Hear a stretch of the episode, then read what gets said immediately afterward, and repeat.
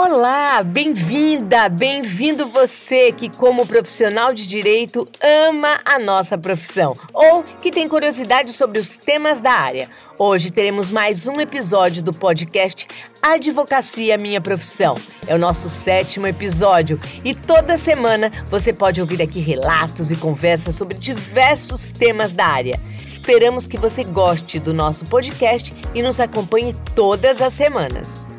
E o nosso Advocacia Minha Profissão de hoje traz um tema bem interessante: sociedade unipessoal, ou seja, empresas que podem ser formadas por apenas uma pessoa.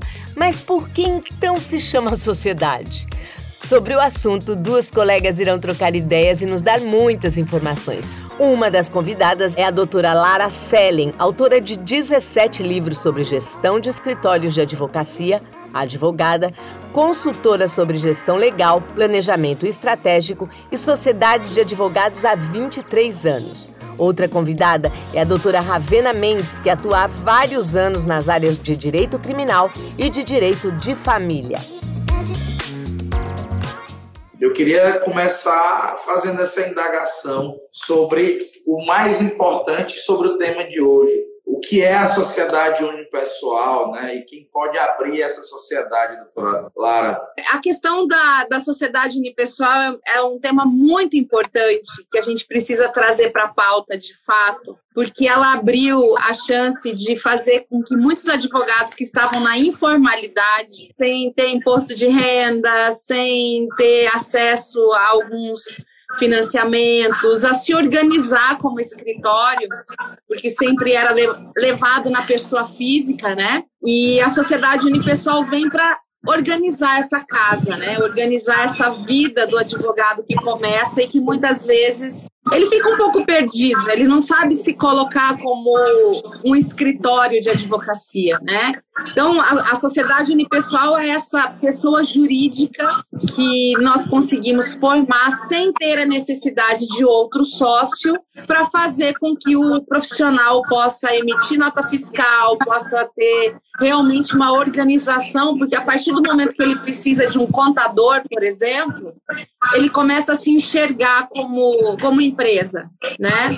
Então, esse talvez tenha sido um dos maiores ganhos aí dos últimos tempos é, para toda a advocacia. Sem falar para o jovem advogado, né, doutora Lara, que tem, às vezes, diversas dificuldades no início de carreira, na montagem de sociedade com outros parceiros, né, e às vezes até em realmente arrumar uma proposta de, de emprego. Me parece que isso facilitou a vida também de quem é associado, né? Porque você termina trabalhando como associado, sociedade unipessoal, às vezes para determinados escritórios prestando serviço, na é verdade.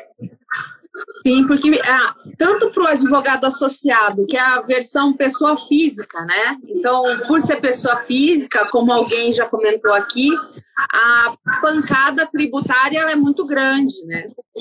Então, você pode trabalhar como indivíduo profissional liberal ou como pessoa física, e aí tendo aí a carga tributária maior, tendo todo um peso né, de, de obrigações tributárias, ou você pode trabalhar sendo uma pessoa jurídica, e isso te leva para uma visão um pouco mais organizada da tua carreira, porque você precisa abrir uma empresa, você precisa entender o que, é uma nota fiscal, você tem que é, ter um contador para te ajudar ajudar a fazer os seus, enfim, as declarações que são necessárias. Então, tem, eu vejo só pontos positivos, né, na questão da sociedade unipessoal. E a Ravena, Ravena, você já tem Doutor, sua sociedade unipessoal? Esse assunto, para mim, caiu como uma luva, né? E eu acho que esse assunto tem de grande valia para a advocacia, porque na faculdade, até mesmo quando a gente começa a advogar, a gente sempre pensa no sócio, né? Em trabalhar no escritório de um advogado já renomeado no mercado, muitos jovens advogados, muitos estudantes de direito não têm noção dessa, dessa sociedade, desse tipo de sociedade. A gente acha que a gente só consegue ser sociedade com alguém se literalmente eu estiver associado com outra pessoa. Sociedade só é de dois. E aí a gente vendo que não, que é possível a gente conseguir essa sociedade de ter sócio de si mesmo, né? É incrível, porque abre um leque de oportunidades, podendo até fazer essa, participar de licitações públicas, né?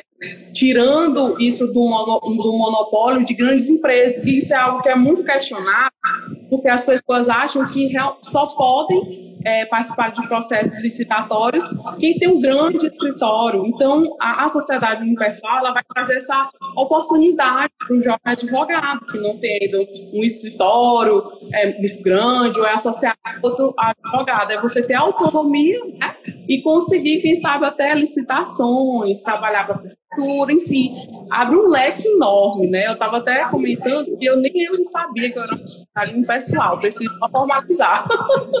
a gente não tem essa noção, né? Quando a gente trabalha sozinha. É isso. É, é importante, né? Como disse, como disse a doutora Lara, é, importa em diversos aspectos, sobretudo na questão tributária, né, doutora Lara? E nós temos jovens advogados hoje que saem é. preparados, jovens advogados pós-graduados, com mestrado, e que uhum. às vezes optam por essa carreira solo mesmo, né? Isso. É, como tudo na vida, né, Ravena? Vou te chamar de Raimundo, a gente está aqui já quase irmãos, né? De estado. Somos né? conterrâneos, né? Não é? Conterrâneos, por favor, eu vou tirar o doutor da sala. É, mas como tudo, e talvez assim, eu falando para Ravena e para quem está aqui, que é jovem advogado, é, trabalhar sozinho tem sim algumas vantagens. Coincidentemente, eu fiz uma live ontem sobre o advogado autônomo, prós e contras. Então, a gente tem que ter muita maturidade de entender que o nosso trabalho. É, vamos imaginar essa situação que você trouxe, né, Ravena? Vou participar de uma licitação para, enfim, ser advogado de enfim, algum tipo de prefeitura, algum lugar. Eu estando sozinho, eu tenho uma escassez de tempo. Então a gente tem que tomar bastante cuidado, porque, ok, é muito bom ser sozinho, a gente tem liberdade, autonomia, eu vou ter é, taxas menores tributárias, etc, etc alguns, algumas boas vantagens mas a gente sempre tem que cuidar de um profissionalismo, né? Então, às vezes eu, eu tenho um tempo reduzido, então eu não posso ter tantas causas assim. Então, eu tenho que começar a entender que para a minha advocacia crescer, eu tenho que contratar um estagiário para me ajudar contratar um outro advogado daqui a pouco, né? Trazer mais uma pessoa para trabalhar comigo. Isso para fazer frente às oportunidades que vão surgindo. Então, começar é, sozinho, a gente tem que entender é, a quantidade de responsabilidades que a gente tem na mão. Então, uma recomendação que eu sempre faço, né? Não começa malucamente você tem que saber que você vai ter custos no teu escritório. Então, mesmo que você abra, mesmo que você vá para a tua casa, você já tem teus custos tributários, você tem o custo da tua internet, você tem o custo de comprar seu computador, comprar livro, isso tudo são insumos para o teu trabalho. Então a gente precisa incluir isso não como se fosse uma conta minha pessoa, e sim uma conta do meu escritório que é materializado por essa sociedade unipessoal. Né? Então, a gente começar já fazendo algumas reservas, né? tentar. Vou trabalhar para algum escritório com o objetivo de abrir o meu daqui a algum tempo, mas eu vou é, fazer poupança de alguns valores por mês para poder ter tranquilidade de abrir meu escritório e ter aí contas né, para pagar mas com segurança, para não desistir no terceiro mês, né? Doutora Lara, na sua visão em relação aos escritórios hoje, seria um facilitador para o advogado e para o próprio proprietário do escritório ele ter essa relação mais associativa com os advogados que lá prestam eventualmente serviço? Raimundo, isso depende muito da estratégia do escritório que contrata. A gente tem que lembrar que existe uma diferença importante aí entre ser sócio ou empregado de uma sociedade, empregado CLT mesmo, de uma sociedade de advogados, e um associado. Pensa no contador. O contador trabalha para gente, mas ele não está dentro. Ele é um prestador de serviço eventual, né?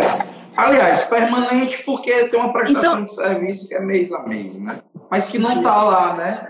Mas ele não participa da estratégia, do crescimento. Então, assim, é, muitas vezes a gente começa uma relação como associado, até para a gente se conhecer, até para eu saber quem é, como que, como que trato os meus clientes, como trata prazo, qualidade, enfim, tudo que está aí dentro do nosso trabalho, para aí, se tiver uma afinidade, se tiver uma, um link, a gente poder falar assim, olha, deixa de ser meu associado e vem participar da sociedade como sócio, né? Como sócio mesmo, aí sendo sócio. Associado é uma coisa, ele está longe, é como se tivesse um braço de distância. O sócio não, ele está dentro do coração do escritório ele vai ajudar quem verdade, ele vai se ajudar Ele é exclusivo. Né, a partir do momento que ele é sócio, ele se torna parte da máquina, né? Ele vai arcar com ônus Exatamente. e bônus como tudo, né? Como tudo. Mas só que coletivamente, fazendo parte de uma marca, fazendo parte de uma estratégia, é, se unindo ali para ficar mais forte, porque, claro, juntos é. nós somos mais fortes. O associado teria aquela relação mais distante, porque ele vai receber o dele, não importando se a sociedade que firmou uma parceria vai, vai ser exitosa ou não vai, né? Vai ter aquela relação muito específica o associado vai é quase ser uma espécie de assalariado sem vínculo empregatício, né? Isso. Por vezes, né? Um prestador de serviços, né? Ele presta serviço. Então, assim, o dia que eu não quiser mais que ele preste serviço para mim, eu falo, olha, muito obrigada, valeu e, Doutora, e tchau. Doutora Lara, e me diga uma coisa: essa sociedade unipessoal, ela passou realmente a existir desde quando? A se poder formalizá-la? Tem alguns poucos anos, não é muita coisa não. É 2016. 2016 né? é, é um, ainda é uma figura nova. Eu acredito né? ser bem recente mesmo, porque é algo novo até para mim. A gente conhecer essa questão da sociedade unilateral, né? Ter sócio de si é muito, é muito legal, assim, pro, pro jovem advogado. Aí eu gostaria de, de fazer outra perguntinha, assim.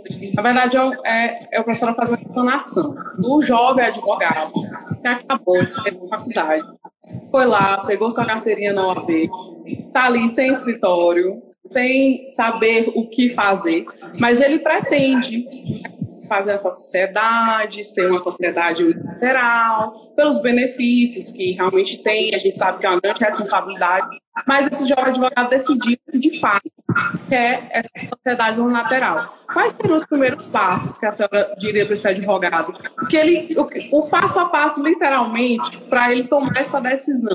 Se a senhora acha que esse, nesse momento, nessa, nessa primeira escolha dele, dessa primeira experiência dele com a advocacia, se ele já deve, de fato, como sociedade unilateral, ou se ele deve esperar o tempo, esperar analisar um pouco ali a advocacia, se é aquilo que ele realmente quer, se é aquilo que está dando certo, se é realmente o, o melhor caminho é esse, já chegar como uma sociedade unilateral ou ter um pouco de respaldo, respirar, analisar, ver se de fato essa é a melhor escolha, a melhor opção. Ravena, depende muito da pessoa, né? Não tem como a gente generalizar que todos os jovens advogados saem da mesma forma. Alguns são muito resolutos já desde o primeiro ano da faculdade. Eu quero ser advogado, vou me preparar para isso, não, nada diferente disso me interessa. Então, ele não, ele já vai fazer estágio durante a faculdade, ele já vai ter a vivência. Que é, é fundamental a gente ter a vivência, porque senão a gente fica muito sem parâmetros, né? Então, você, você fica sem poder de escolha, né, doutora Quando eu estou no último ano ali de universidade ou faculdade Exato. e eu não experimentei de nenhuma forma a advocacia, eu fico sem parâmetro para advogar. Né? Eu vou ter a sensação de todas as carreiras, menos a da advocacia. Eu costumo até dizer que o jovem advogado às vezes tem dificuldade hoje em escolher advocacia pela falta de experimentar isso durante o estágio. Aí você fica, o que é advogar? Você não consegue. Eu, eu tiro por mim, né? Eu me apaixonei pela advocacia quando estagiei, foi o que a doutora Lara falou. Eu foquei, na época eu era concursado, eu era agente de polícia civil, né? Mas estagiei no final do meu curso, me apaixonei. Quando finalizei o meu curso, que me formei, eu disse, eu quero é advogar e vou advogar. Por quê? Porque você realmente conseguindo experimentar, você enxerga aquela capacidade de escolher a profissão e ir adiante. A grande dificuldade hoje é essa. né, você tem uma, às vezes eu acho que as faculdades e, e, e as universidades elas estão muito afastadas da, da advocacia. Você não consegue vivenciar a advocacia enquanto aluno. E aí você, às vezes, né? Superficial, muito superficial, infelizmente. E você, às vezes, se afasta naturalmente da advocacia. Isso é natural, né, doutora Lara? E com uma questão, né? Quando eu me formei, que com certeza são muitos anos antes de você, a gente tinha ainda a experiência, Raimundo, de ir para o fórum, carregar processo, de ler processo físico.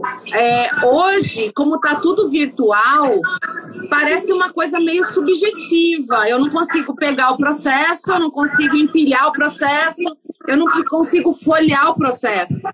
Então, ter essa percepção do que é advocacia parece que a gente lida com coisas invisíveis que não é invisível, claro, você tem o processo lá no PJE e tudo mais.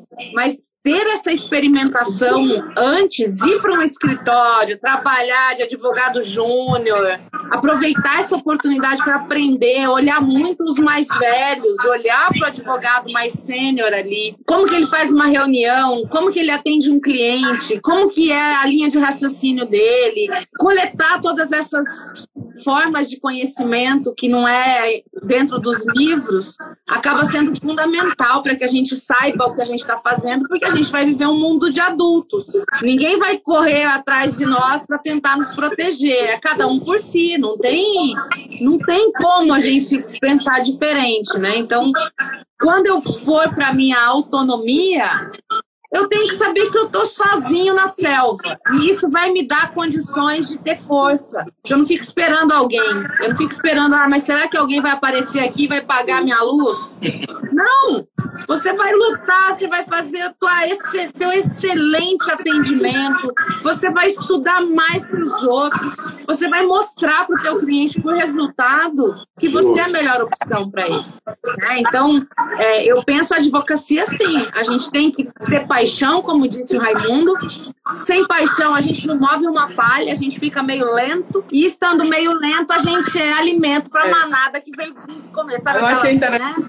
Por que, que no Brasil a gente não tem uma união de mãos como acontece nos Estados Unidos, por exemplo, quando no summer, que eles estão de férias ali no verão, ah, os escritórios de advocacia vão todos para um mesmo lugar para encontrar com acadêmicos. Então, é um, é um, seria uma, um tripé.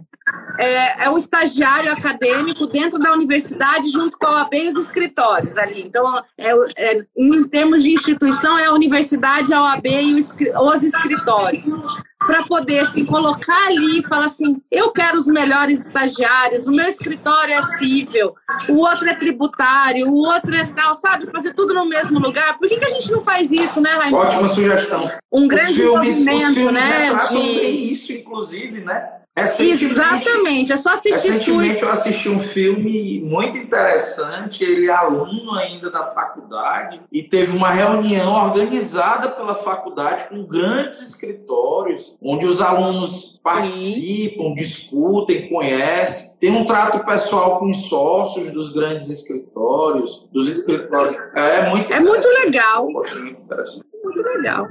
Agora imagina juntar o AB junto, né? Colocar o AB junto dessa, desse movimento, universidade, escritórios, né? Então assim, a gente um tem que ajudar o outro e eu queria dizer para Ravena o seguinte, Ravena, todos nós aqui começamos do zero e a gente tem que entender que a gente não é ninguém sem outras pessoas. Todos nós aqui tivemos colegas para a gente ligar, pedir socorro. Pelo amor de Deus, eu não sei o que fazer.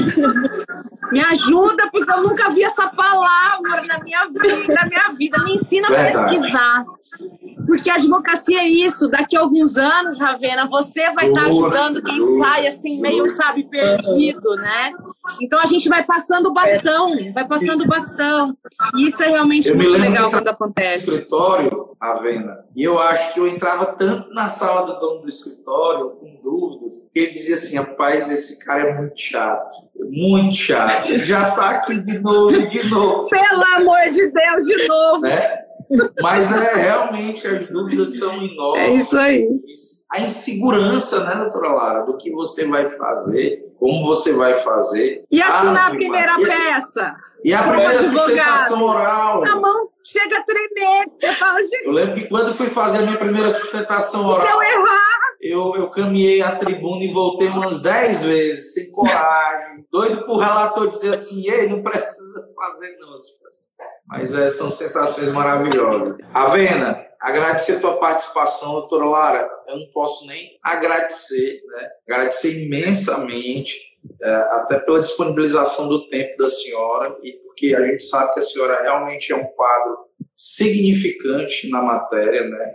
Realmente é, atrai né, holofotes quando é convidada para tratar do assunto. Boa noite. Boa noite. Gente, um grande abraço para o meu Piauí, um beijo para vocês, sucesso. Vamos seguindo em frente, se cuidem. A gente ainda não pode vacilar aí com relação a esse vírus. E é isso, me chamem sempre, vou estar aqui para a gente bater um papo, trocar ideia. Mais uma vez, muito obrigada pelo convite. Ravena, Nossa, prazer te conhecer. E Raimundo, sucesso. Um abraço, boa noite. Boa noite. Joia, gente. Grande abraço. É isso aí, encerramos aqui o nosso Advocacia Minha Profissão de hoje. Muito obrigado a você que está sempre conosco e também você que está nos ouvindo pela primeira vez. Na próxima semana estaremos mais uma vez convidando gente interessante e especialistas em algum tema muito relevante, para que você possa aprender novidades ou mesmo acompanhar os debates sobre temas que você já conhece. Um grande abraço, uma boa semana e até breve!